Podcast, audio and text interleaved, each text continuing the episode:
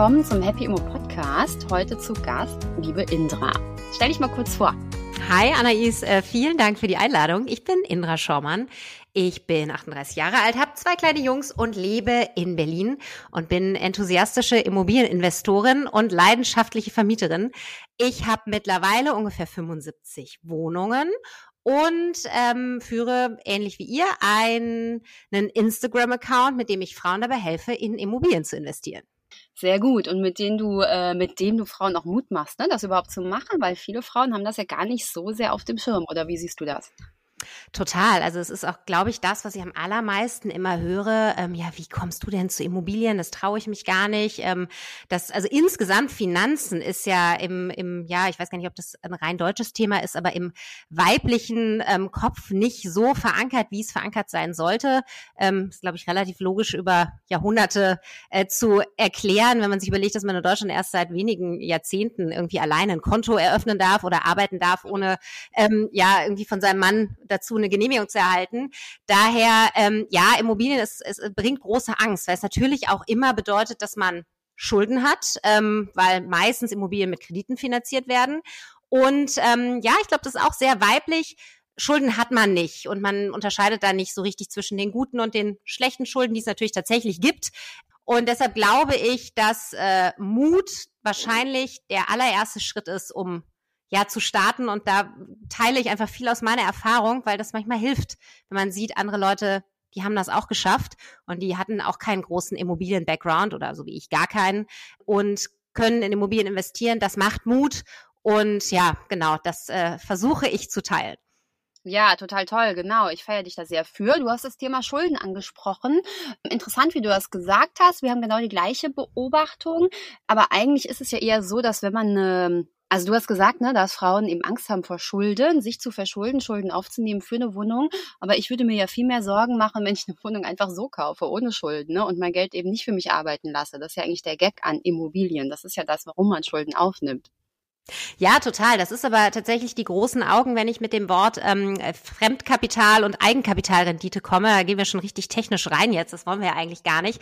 Aber ähm, ich bringe mal das perfekte Beispiel. Mein Party-Talk vor Corona ja, komm, irgendwie, oh, ich habe so mega viel Rendite irgendwie am, am DAX mit meinen Aktien gemacht und äh, wieso machst du denn Immobilien? Da ist die Rendite ja viel niedriger. Und ich denke dann immer so, ja, aber meine Rendite auf das Geld, was ich eingebracht habe, ist ja viel höher. weil, genau, ich habe ja das große Glück, dass die Bank mein Investment offensichtlich so gut findet, dass sie mir einen sehr, sehr großen Teil für mein Investment dazu leiht. Und ähm, ja, das ist tatsächlich auch einer der Gründe, warum ich bei Immobilien gelandet bin, denn ich hatte kein Eigenkapital ähm, wenn ich am Aktienmarkt verdienen will, muss ich ja erstmal mit einem Betrag auch irgendwie starten.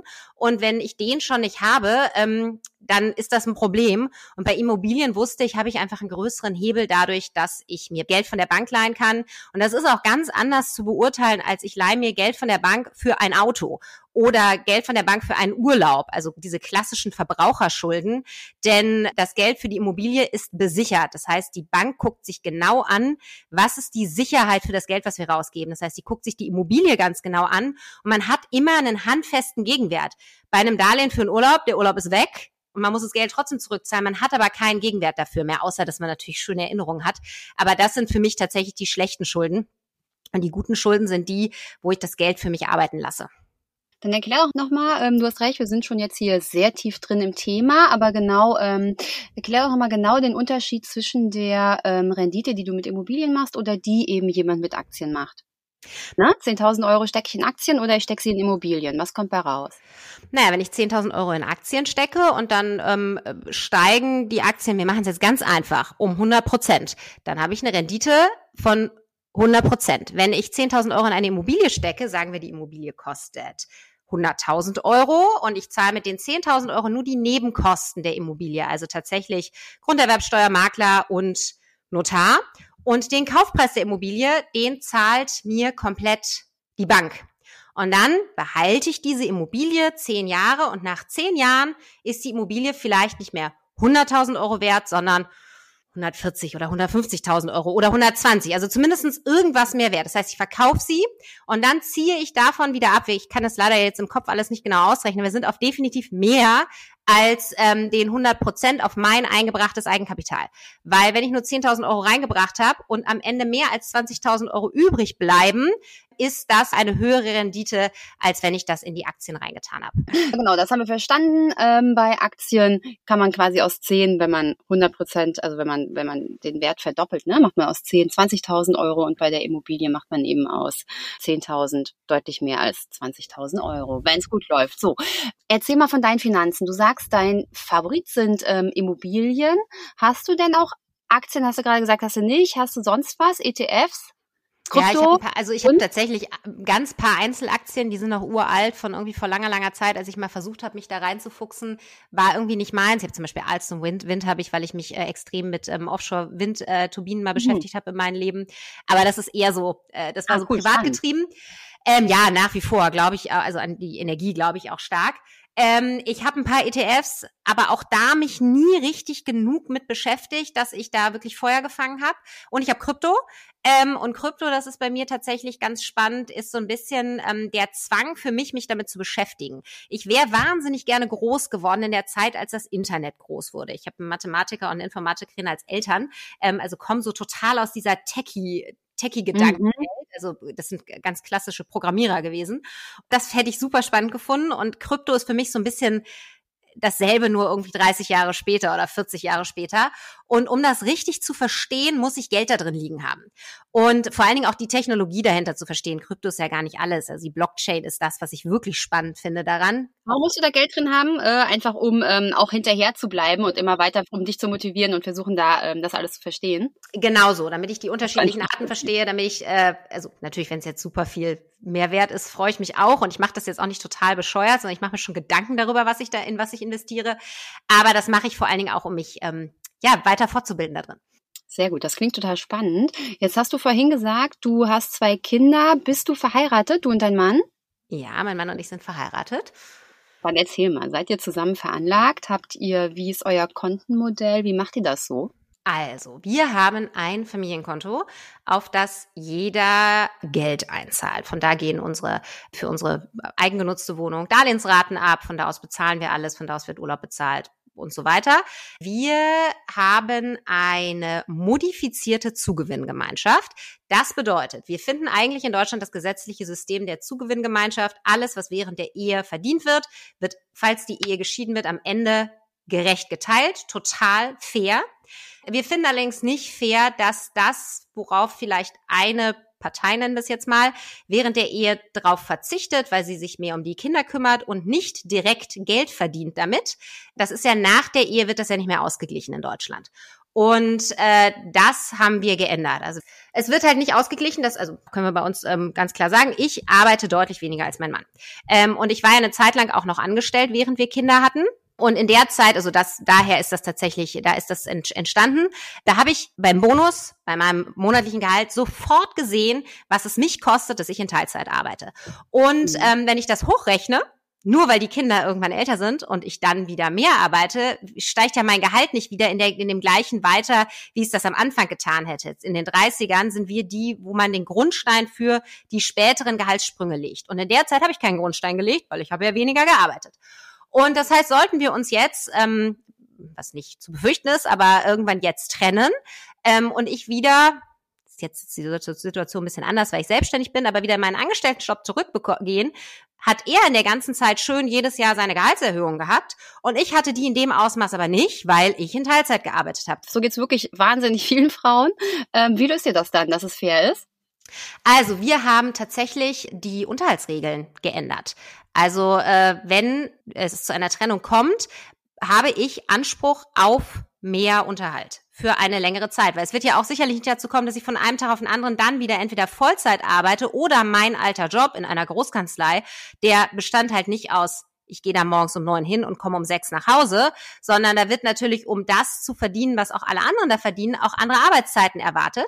Und das wäre in dem Fall, in dem man sich trennt, ja vielleicht auch gar nicht mehr umsetzbar, weil einer muss sich ja trotzdem um die Kinder kümmern. Man darf ja auch nicht total unrealistisch bei sowas sein. und ähm, möchte sich vielleicht auch einer um die Kinder kümmern. Und das haben wir tatsächlich durch ähm, eine verlängerte Unterhaltsregelung geregelt. Denn, das ist total wichtig, durch diese Zugewinngemeinschaft wird in Deutschland ein bisschen das Gefühl vermittelt, es sei ja alles vom Gesetz geklärt. Und das ist für das Vermögen in der Zeit, in der man verheiratet ist, auch total richtig. Das ist eine super Regelung. Aber für alles, was man so an, ich nenne das immer den, es ist so ein, so, ein, so ein Verlust nach der Ehe, das ist nicht mitgeregelt. Und da muss man vorher vorsorgen, damit man nicht nachher dann quasi ein bisschen in die Röhre guckt. Ich bringe immer das Beispiel von einer Freundin von mir, die sich getrennt hat. Und nach der Trennung ähm, wollten beide eine neue Wohnung kaufen. Und der Mann, der kriegte sofort den Darlehensvertrag für seine neue Wohnung. Das war alles überhaupt gar kein Problem. Und bei ihr zuckten alle zusammen, weil sie, obwohl sie die ganze Zeit sogar Teilzeit weitergearbeitet hatte, nicht auf dem Stand war, was sie für eine in dem Alter sich befindliche Frau erwartet hätten. So, wer hat eine neue Wohnung gekauft? Ähm, der Mann und die Frau nicht, weil sie keinen Darlehensvertrag bekommen hat. Und für solche Sachen muss man einfach gewappnet sein. Das kann man ehevertraglich alles regeln. Das ist sehr, sehr unangenehm. Das sind unangenehme Gespräche. Aber ich glaube, wenn also glaube ich total fest dran, das ist ja mit Verträgen an anderen Stellen auch so, wenn die fair und zu einer Zeit, wo man unbedingt zusammen sein will, mit dem das Beste für den anderen im Kopf und vor allen Dingen für die gemeinsamen Kinder zu haben, ja, in Papier gebracht werden, dann fühlen sich alle besser. Also wir haben unseren, ich glaube, letztes Jahr nochmal wieder geändert, ähm, weil einfach die Situation vor der Ehe, boah, da waren wir noch ein bisschen naiv und dachten, das läuft alles 50-50, also ein bisschen der Realität angepasst werden musste. Das finde ich sehr gut, genau. Und was du eben gesagt hast, ist nämlich genau das, was ich auch denke. Äh, man ist ja nicht nur zwei Leute, sondern man hat einfach Kinder, ne? Und beide wollen ja eigentlich auch für die Kinder die perfekte Zukunft. Und man will ja nicht, du bist ja auch nicht, dass dein Mann, wenn er die Kinder hat, in einer Einzimmerwohnung mit denen hockt und umgekehrt will er das natürlich auch nicht. Also denke ich auch, dass man das einfach genau, äh, solange alles gut läuft, regeln sollte. Würdest du da noch mehr ins Detail gehen? Also wie habt ihr denn diese Unterhaltszahlung geregelt? Auf wie viele Jahre habt ihr das ausgeweitet? Oder was würdest du empfehlen? Das muss ja eigentlich gar nicht auf dich bezogen sein, sondern ähm, ich glaube, jede, die das jetzt hört, denkt sich, ach ja, klar, Indra hat total recht, ich muss das auch so machen. Was sind denn dann die Schritte? Was müsste ich dann jetzt machen? Also was ich immer als allererstes empfehle, ist, sich eine gute Beratung zu holen. Wir haben das große Glück, wir haben einfach einen sehr, sehr guten Notar. Ähm, Notare müssen ja immer beide Seiten ähm, beraten, der äh, sich mit uns da in beiden Situationen zusammengesetzt hat und uns einfach sehr, sehr gut beraten hat, was es dort für Möglichkeiten gibt. Das heißt, ich ähm, gehe zu Notar oder zu Notarin und ähm, lege beide Seiten da. Ne? Ich sage, genau. wie viel verdiene ich, wie viel arbeite ich, was ist mein Gap, wie viel hätte ich, was geht mir flöten, dadurch, dass ich nicht arbeite und ähm, was wollen wir? Was ist das? Was, was ist das Ziel? Und unser Ziel war, dass ähm, es nach einer Trennung einfach ähnlich weiterläuft wie vorher und dass ich dadurch äh, nicht schlechter gestellt bin und mir genau die gleiche Wohnung leisten kann und mit den Kindern in den gleichen Urlaub fahren kann. Oder andersrum genauso, zu dem Zeitpunkt, als wir es abgeschlossen haben, ähm, hatte ich einfach die stärkeren Einbußen. Ich glaube, mittlerweile sind wir total e-, even und könnten wahrscheinlich einfach sagen, das bleibt alles so. Aber ähm, das weiß man ja nicht. so ein Ehevertrag schließt man ja vielleicht ist in drei Jahren ist ganz anders und mein Mann ist die ganze Zeit zu Hause und dann soll der natürlich auch fair abgesichert sein, ähm, wenn es zur Trennung kommt. Das ist ja immer dieses, man soll ja zusammenbleiben, nicht ähm, wenn man zusammenbleiben muss, sondern wenn man zusammenbleiben will und ein Ehevertrag führt dazu, dass dieses Muss was ja viele Generationen vor uns, also auch die Generation meiner Eltern, ähm, da sind einfach sehr, sehr viele zusammengeblieben, weil sie finanziell mussten, weil sie ihren Lebensstandard sonst hätten nicht halten können. Und so ein Ehevertrag kann das verändern. Also es ist ja total geil zu wissen, ich bleib hier, weil ich will und nicht, weil ich muss. Ja, genau, total toll. Und weißt du, was da noch hilft? Immobilien. Ja, absolut. Das ist bei uns mit der größte Baustein, würde ich sagen. Und tatsächlich war das ähm, in meiner ersten Elternzeit auch einer der Aspekte, die wir eingebracht haben, um so ein bisschen, ähm, ja, ich habe das Elterngeld dann bekommen und wir haben das noch finanziell ein bisschen anders geregelt, ähm, dass wir halt quasi gemeinschaftliches Einkommen hatten und äh, das dann so ein bisschen aufgefangen haben, dass ich dann weniger verdiente durch das Elterngeld. Aber ähm, mit Elterngeld ist man ja so ein bisschen wie arbeitslos für Banken. Da ist ja nichts mehr mit investieren. Ähm, wenn man das Wort Elterngeld sagt, teilweise habe ich so das Gefühl, das finden sie noch schlimmer. Ähm, und der Deal mit meinem Mann war da relativ einfach. Ich kann weiter investieren und er unterschreibt die Darlehen. Und das ist tatsächlich etwas, was ich äh, jeder nur ans Herz legen kann. Ähm, findet Lösungen, bei denen ausgeglichen wird, wenn ihr weniger arbeitet, euch um die Kinder kümmert, euch um die Familie kümmert. Ich sag nämlich auch immer, jedes Baby äh, gleich eine Immobilie, weil du bleibst zu Hause, du bleibst ja, mindestens. zu Hause und ja, die Immobilie mindestens. abzahlen, genau. Und dann, ähm, weil du verpasst ja auch ganz viel Rentenzahlungen, ne? Und das ist auch so ein bisschen der, der, der, der, der Clou, den einfach alle Leute vergessen. Ähm, man muss sich nicht nur um die Zeit nach der Trennung, wenn es überhaupt, wenn man sich überhaupt trennt, kümmern, sondern eben auch darum, dass man viel weniger Rente bekommen wird. Ja, wie geht man dann damit um? Und eine Immobilie, wenn die abbezahlt ist, dann hast du einfach passives Einkommen und das ist wie eine Zusatzrente.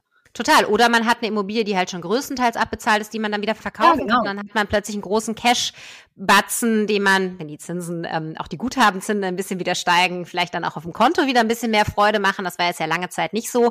Aber tatsächlich hast du da verschiedene Möglichkeiten mit. Also das ist eine super Lösung in der Elternzeit. Der Mann unterschreibt das Darlehen mit oder die Partnerin, die berufstätig in der Zeit ist und äh, man kauft sich eine Immobilie und ist alleine Eigentümerin. Und auch dann kommt der Ehevertrag wieder ins Spiel, wollte ich gerade sagen, weil in der Zugewinngemeinschaft gehört die Immobilie ja euch beiden. Also muss ich dann, genau. wenn ich das Modell haben will, das nochmal ehevertraglich sichern, richtig? Genau, da muss ich ehevertraglich regeln, ähm, dass die aus dem Zugewinnausgleich äh, ausgenommen ist. Das kann man. Zum Beispiel, also äh, es gibt viele äh, Situationen im Leben, äh, zum Beispiel wenn man gründet und Investoren mit dabei hat, dann müssen die Firmenanteile aus dem Zugewinnausgleich rausgenommen werden. Also das ist jetzt auch nichts, was total unüblich ist. Und dann nimmt man die Immobilie aus dem Zugewinnausgleich raus und damit ist sie allein einem Partner, einer Partnerin zuzuordnen. Wunderbar. Das heißt, wir haben die Rente und wir haben uns finanziell abgesichert. Wie bist du denn, ich würde dann gerne nochmal auf dich zurückkommen, wie bist du denn zur Immobilie gekommen? So ein bisschen wie die Jungfrau zum Kinde tatsächlich. Du hast äh, Jura studiert, ne? Ich habe Jura studiert, ich hatte mein Studium abgeschlossen, ich habe ähm, das gemacht, was ich nie machen wollte, in einer Großkanzlei angefangen zu arbeiten, aber irgendwie musste der Studienkredit abbezahlt werden und es hat mir dann überraschenderweise auch Spaß gemacht. Ich merkte aber relativ schnell äh, mit meinem ersten, man kriegt immer so Renteninformationen. Ist bei den Juristen noch ein bisschen anders, aber es sieht bei der staatlichen Rentenversicherung genauso aus. Da stand eine Zahl drauf, die fand ich erschreckend wenig zu dem Zeitpunkt. Und mit der Vorstellung, in 30 Jahren ist es noch weniger. Und diese Information hatte vor allen Dingen eine Bedingung. Wenn Sie die nächsten, ich glaube 35 Jahre stand da, diesen Betrag einzahlen, bekommen Sie Betrag X. Das bedeutete, ich musste diesen Job jetzt für immer mit der Arbeitsleistung und so weiter machen, damit ich am Ende diese für mich total viel zu niedrige Zahl als Rente bekomme. Und ähm, dann habe ich gedacht, okay, ich muss irgendwas machen. Aktien war nicht so meins, ETFs gab es damals tatsächlich in dem Umfang, also sie waren noch nicht so bekannt. Und um mich rum sprachen alle immer über Immobilien. Die einen waren echt so voll die Fans, hatten meistens familiären Background dazu schon oder einfach kamen aus etwas wohlhaberen Ver Verhältnissen, ähm, gerne auch aus Unternehmensfamilien, wo einfach unternehmerisches Denken schon ganz anders da war. Und ähm, andere fanden es ganz fürchterlich. Oh Gott, diese bösen Vermieter und das ist alles nur für was für Reiche und Schulden machen und die Blase platzt oder so und alles ist schon viel zu teuer. Und das habe ich, diese Gegensätze habe ich genommen, um mir Wissen anzueignen. Also ich habe mir tatsächlich alles erstmal zusammengegoogelt und ähm, hatte noch eine große Herausforderung, nämlich kein Eigenkapital, aber einen sehr sparsamen kleinen Bruder. Mit dem habe ich mich zusammengesetzt und habe gesagt, pass auf, du hast gesagt, du würdest gerne, also es waren insgesamt 15.000 Euro, die würdest du gerne investieren. Ich habe da eine super Lösung für uns. Und dann bin ich losgezogen und habe für uns zwei Wohnungen gekauft. 50-50 Eigentümer im Grundbuch. Deal war, er gibt das Eigenkapital und ich kümmere mich um alles andere. Also die monatlichen Zuzahlen musste ich zahlen. Wir wollten nach zehn Jahren abrechnen. Das ist jetzt so nächstes Jahr.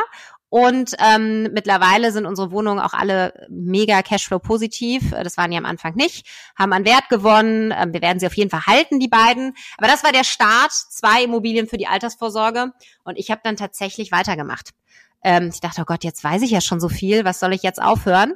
Und ich hatte damals, das ist ungefähr jetzt acht Jahre her, na, die, danach dann eher sieben, ähm, da konnte man mehr als den Kaufpreis finanzieren. Das heißt, ich konnte ohne Eigenkapital dann weitermachen für eine gewisse Zeit. Und dann habe ich irgendwann mal eine verkauft, dann hatte ich Eigenkapital für weitere Investitionen und so passierte das, dass ich ähm, ja bei den Immobilien hängen blieb und tatsächlich, also ich würde echt sagen, von der Pike auf es alleine gelernt habe. Und sag mal, du hast gerade ähm, Cashflow positiv gesagt. Heute oder vor, sagen wir mal, vor einem Jahr, vor zwei Jahren konnte man ja Immobilien easy kaufen und äh, war Cashflow vielleicht nicht positiv, aber auf Null, ja. Jetzt sind die Zeiten andere, wir wissen es alle, und die meisten Immobilien, wenn man sich sie anguckt, man wird nicht Cashflow positiv bei rauskommen, sondern eher negativ, ne? Jeden Monat was draufzahlen. Wie stehst du denn dazu? Also tatsächlich haben alle meine Immobilien, die ich gekauft habe, auch vor acht Jahren, waren nicht Cashflow-positiv. Ähm, ich fand diese kleine Zuzahlung, die war tatsächlich nie mehr als 100 Euro, in Ordnung vor dem Hintergrund, dass ich ohne Eigenkapital finanziert habe. Denn umso weniger Eigenkapital, umso höher ist die Rate an die Bank, weil je höher ist die Darlehenssumme und demnach zahlt man natürlich monatlich mehr dazu. Ähm, das finde ich nicht schlimm, es muss sich nur im Rahmen halten und das geht nur bei Wohnungen, die ein Mietpotenzial haben. Also wenn die Wohnung tipptopp neu, nagelneu vermietet ist, dann hast du kein Mietpotenzial, dann mache ich das nicht. Heute, ja, du hast recht, es ist deutlich schwieriger, Wohnungen zu finden. Es ist auch so ein bisschen unschön, weil es wieder den Immobilienmarkt für Leute mit wenig äh, Eigenkapital gefühlt etwas mehr schließt, weil es sich nur mit viel Eigenkapital an vielen Standorten rechnet. Aber es gibt nach wie vor Standorte, ähm, ich habe das letzte Woche erst wieder gesehen, in Magdeburg zum Beispiel, wo man tatsächlich auch mit einer 100% Finanzierung Wohnungen kaufen kann. Die sind nicht komplett cashflow-neutral, aber die haben nur noch eine, also ich glaube, da waren 45 Euro Zuzahlung, was dann über den Steuervorteil ähm, tatsächlich dann zu einer Nullrunde zu einer Nullrunde führt. Und es war eine Wohnung, die war nicht nagelneu vermietet. Das heißt, bei der nächsten Mieterhöhung ist man dann vielleicht sogar schon im positiven Bereich. Wohnungen müssen ja auch gar nicht von Anfang an positiv sein, weil man macht das manchmal ja auch, um ein bisschen Steuervorteile zu haben. Und ähm, die hat man natürlich nur, wenn man Verluste vorträgt. Da gehen wir jetzt nicht zu sehr ins Detail, ist auch keine Steuerberatung hier. Aber ähm, auch wenn eine Wohnung sich nicht von Anfang an mit einem mega positiven Cashflow rechnet, heißt es nicht, dass es eine schlechte Anlage ist.